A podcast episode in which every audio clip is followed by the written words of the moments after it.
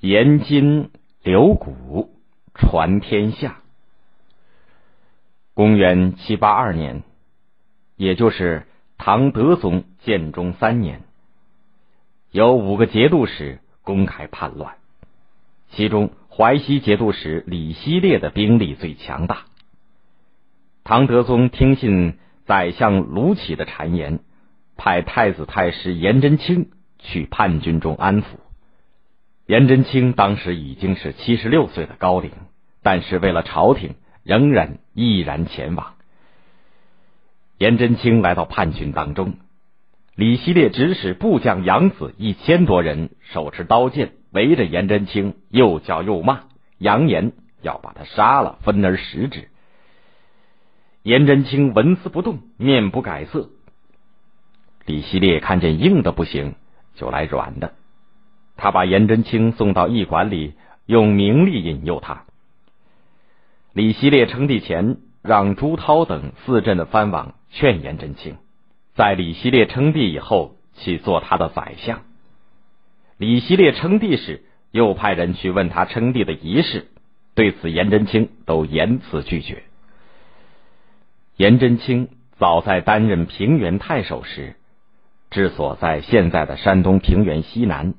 正逢安禄山反叛，他联络堂兄常山太守颜杲卿起兵抵抗。颜杲卿不幸被害，颜真卿此时身陷叛军，一心想的是学习堂兄的气节，为国而死。公元七八四年，百般无奈的李希烈派人将颜真卿缢死了。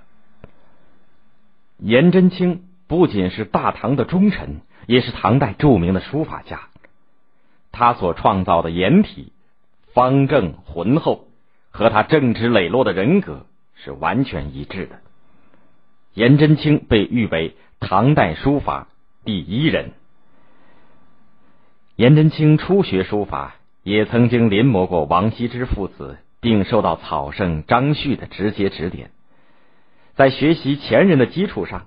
他以篆书的笔意写楷书，将初唐四家的瘦硬紧进的风格改造成丰腴雄浑、宽博舒张的风格，称为别具一格的颜体。今天能够见到的颜真卿的作品，楷书最多，其中多宝塔碑结构缜密、点画有法，是学习书法的最好教材。其他。如颜秦礼碑、宽博魁伟、李元敬碑，朴质苍劲；而行书既直文稿，气象非凡，被誉为是《兰亭序》之后的天下第二行书。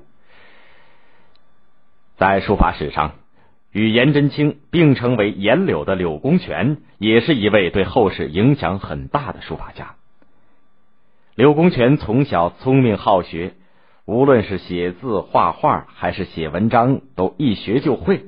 他还喜欢看各种各样的书，因而能够出口成章，对答如流。据说他曾经在走七步路的时间里作诗三首，比大名鼎鼎的曹植更胜一筹。柳公权的书法楷书尤其出名。